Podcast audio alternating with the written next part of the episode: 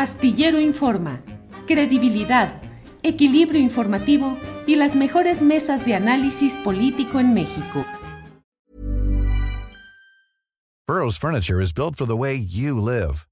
From ensuring easy assembly and disassembly to honoring highly requested new colors for their award-winning seating, they always have their customers in mind. Their modular seating is made out of durable materials to last and grow with you. And with Burrow, you always get fast, free shipping. Get up to 60% off during Burrow's Memorial Day sale at burrow.com slash ACAST. That's burrow.com slash ACAST. burrow.com slash ACAST. Millions of people have lost weight with personalized plans from Noom. Like Evan, who can't stand salads and still lost 50 pounds. Salads generally for most people are the easy button, right? For me, that wasn't an option. I never really was a salad guy. That's just not who I am. But Noom worked for me. Get your personalized plan today at Noom.com. Real Noom user compensated to provide their story. In four weeks, the typical Noom user can expect to lose one to two pounds per week. Individual results may vary.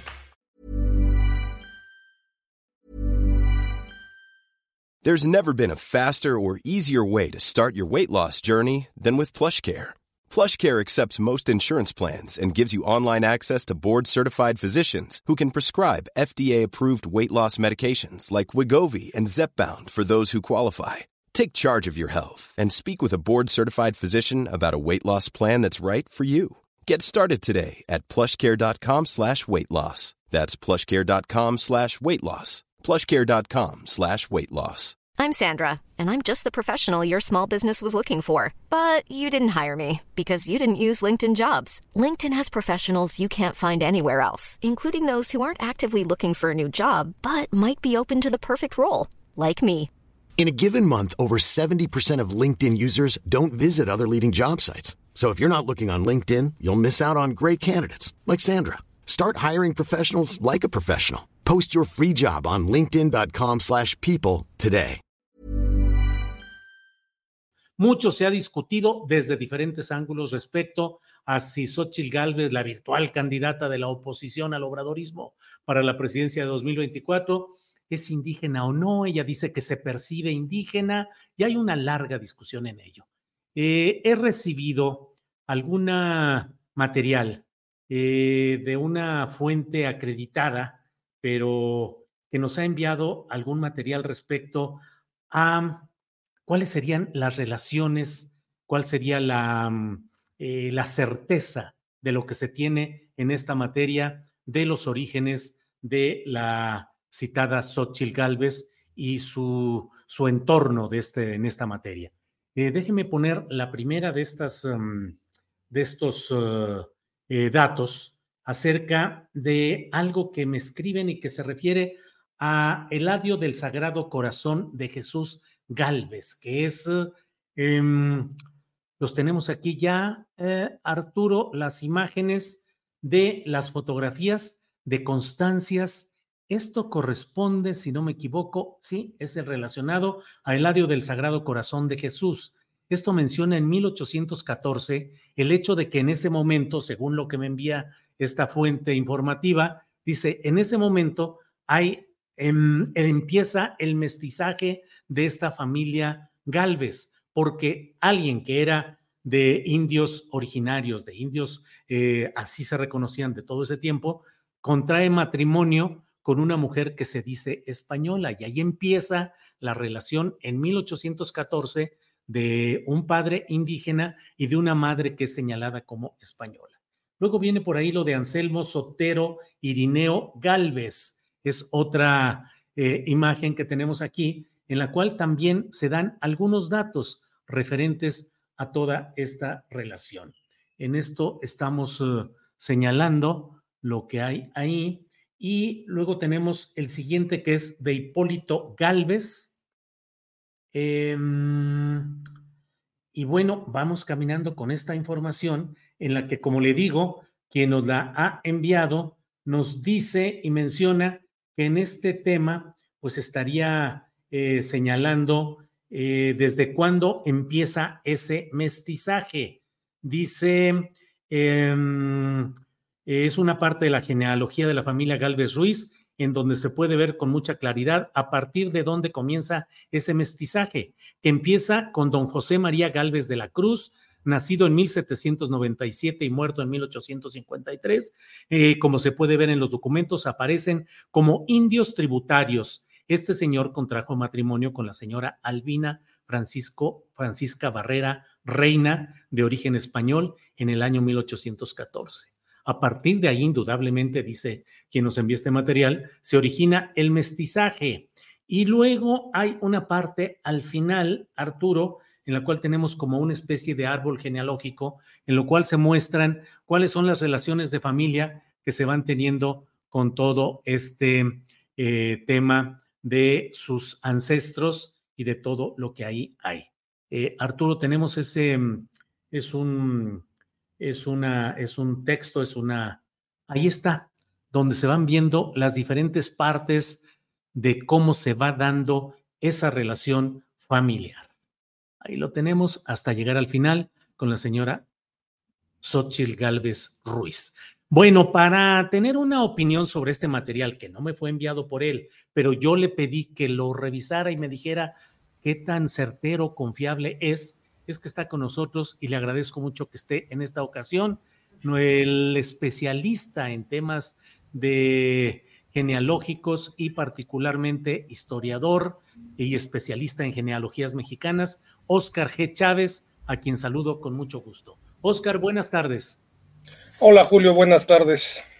Óscar, eh, pues este material que presentamos solo una parte de ella, pero que pareciera dar un testimonio de cuál es el origen, eh, cuál es la, eh, la, secuencia genealógica de Xochitl Galvez Ruiz.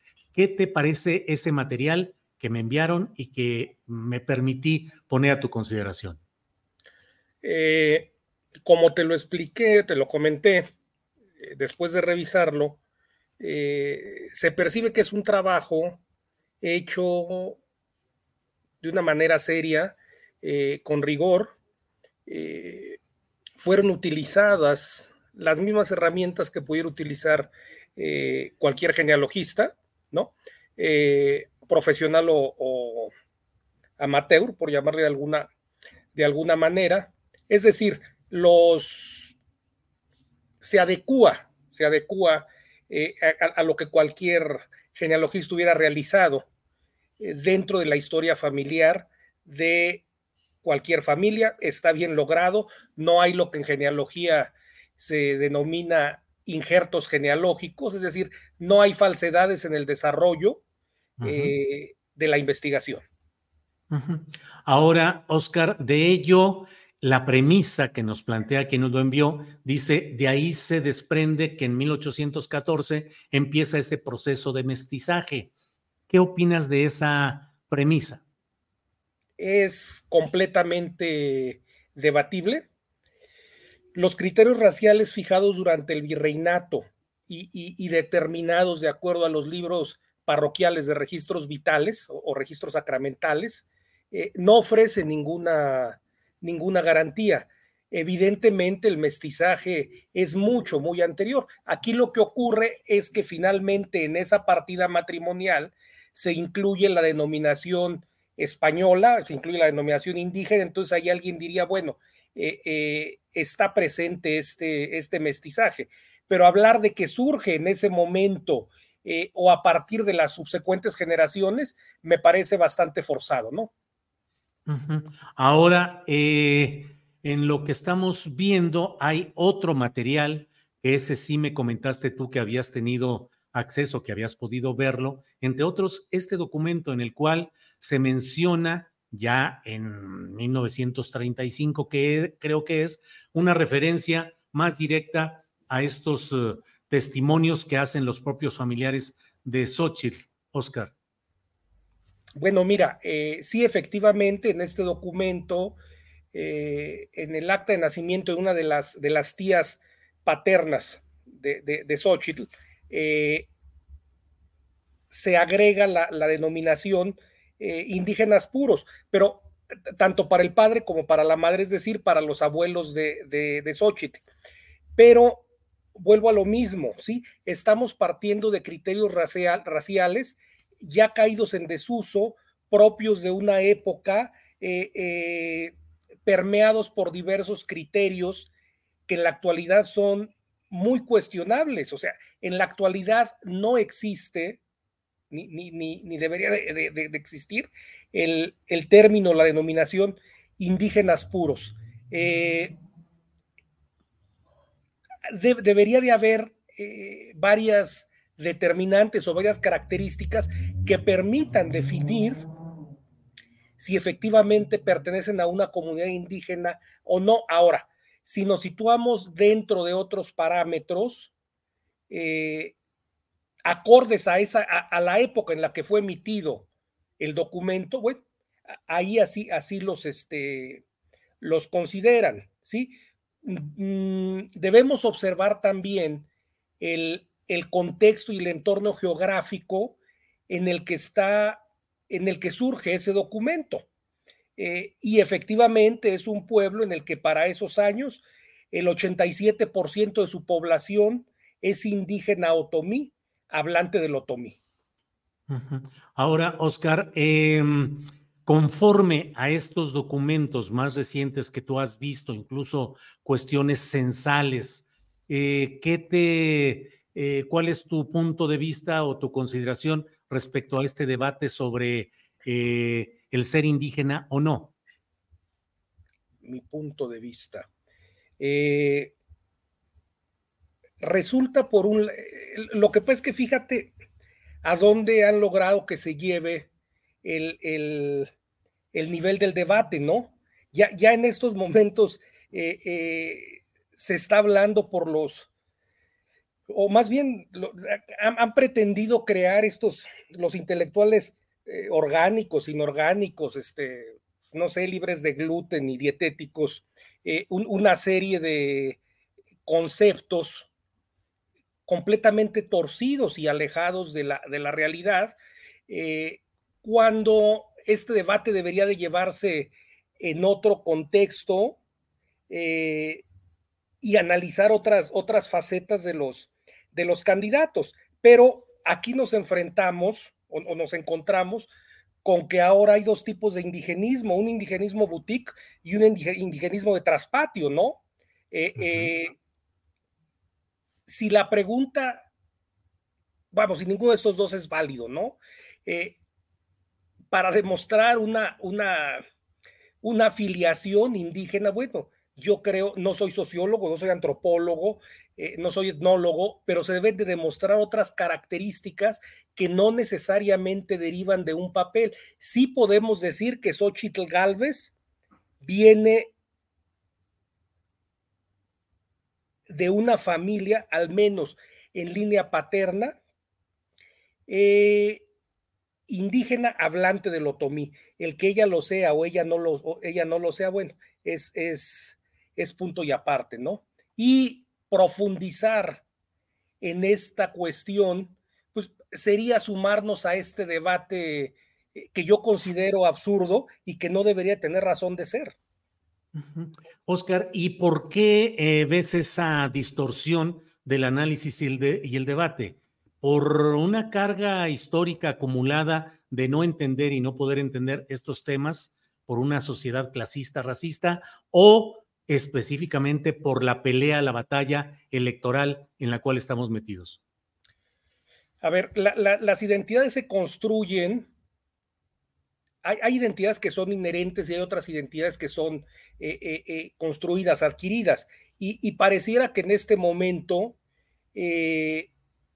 estamos o se pretende determinar cómo debe ser la identidad del indígena derivado del supuesto que en el que alguien decide determinar quién sí y quién no es indígena, quién sí y quién no a partir de eso tiene derecho a aspirar a algo. Pero también hay otro absurdo, y, esto ya tiene que, ver con, con Xochitl, aunque sí es algo que se ha generado a partir eh, eh, eh, de dichos de la semana pasada un y es a lo que me refería yo con indigenismo de traspatio. parece ser que el, que el, indígena, como se comienza a conceptualizar, no tiene derecho a participar en eso que se denomina movilidad social, ¿no? Eh, esto definitivamente, insisto, surge a partir de todos estos planteamientos que hacen tanto de uno, dentro de uno como de otro eh, grupo, ¿sí? Eh, los afines a ella y, los contrarios a ella, ¿no? Oscar, em, ¿Qué se puede sacar de positivo de todo este ruido que se ha hecho, como dices tú, indigenismo boutique, indigenismo de traspatio, eh, las discusiones? Eh, la verdad es que una profunda ignorancia, me incluyo en ello, desde luego, de los términos y el contexto real de algo que debería estar en un debate constante. ¿Qué podemos sacar de positivo de todo esto, Oscar? Bueno, no sé qué pueda salir de, de positivo, insisto, me parece más bien eh, absurdo todo lo eh, negativo, lo, que ha surgido a partir de, esto. Eh, lo que iniciara era comentándote, ¿no?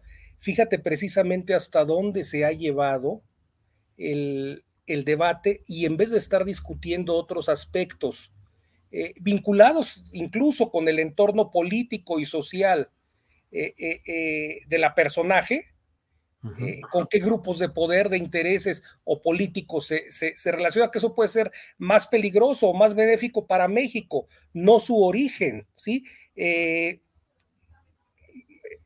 eh, esto se está saliendo ya de, del contexto de lo, de lo racional, de lo lógico, y se está convirtiendo en una absoluta, una absoluta payasada. O sea, Insisto, aquí estamos decidiendo quién sí y quién no, al margen de que lo sea o de que no lo, o de que no lo sea. Entonces, eh, creo que sí valdría reflexionar un poco más el, nivel del debate, ¿no? Más que reflexionar si es o no es, eh, y si tiene derecho o no tiene derecho, y si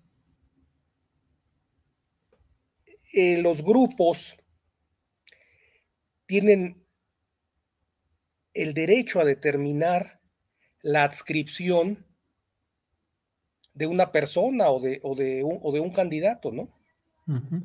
Oscar, pues muchas gracias por darnos esta posibilidad de asomarnos a este tema con estos datos y estos detalles, con la información y con un debate que surge y tiene su acento, creo yo, Oscar también, en la manera como se presenta también una candidatura o precandidatura, en la cual se pone el acento en la cuestión indigenista y en la cuestión incluso de un entorno socioeconómico del cual se surge para tener una situación empresarial y de desarrollo en la vida, pero también con muchos uh, asegúnes en cuanto a este eh, tema del ambiente socioeconómico, según algunos otros datos que hemos visto.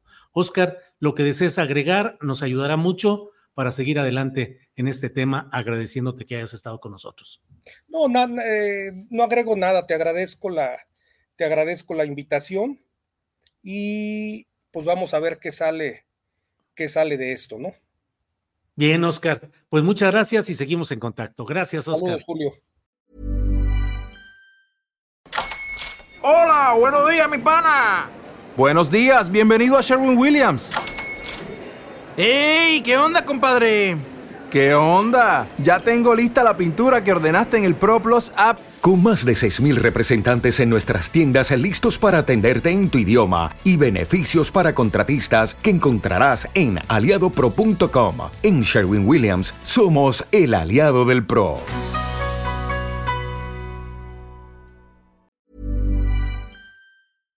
Para que te enteres del próximo noticiero, suscríbete y dale follow en Apple, Spotify, Amazon Music, Google o donde sea que escuches podcast. Te invitamos a visitar nuestra página julioastillero.com.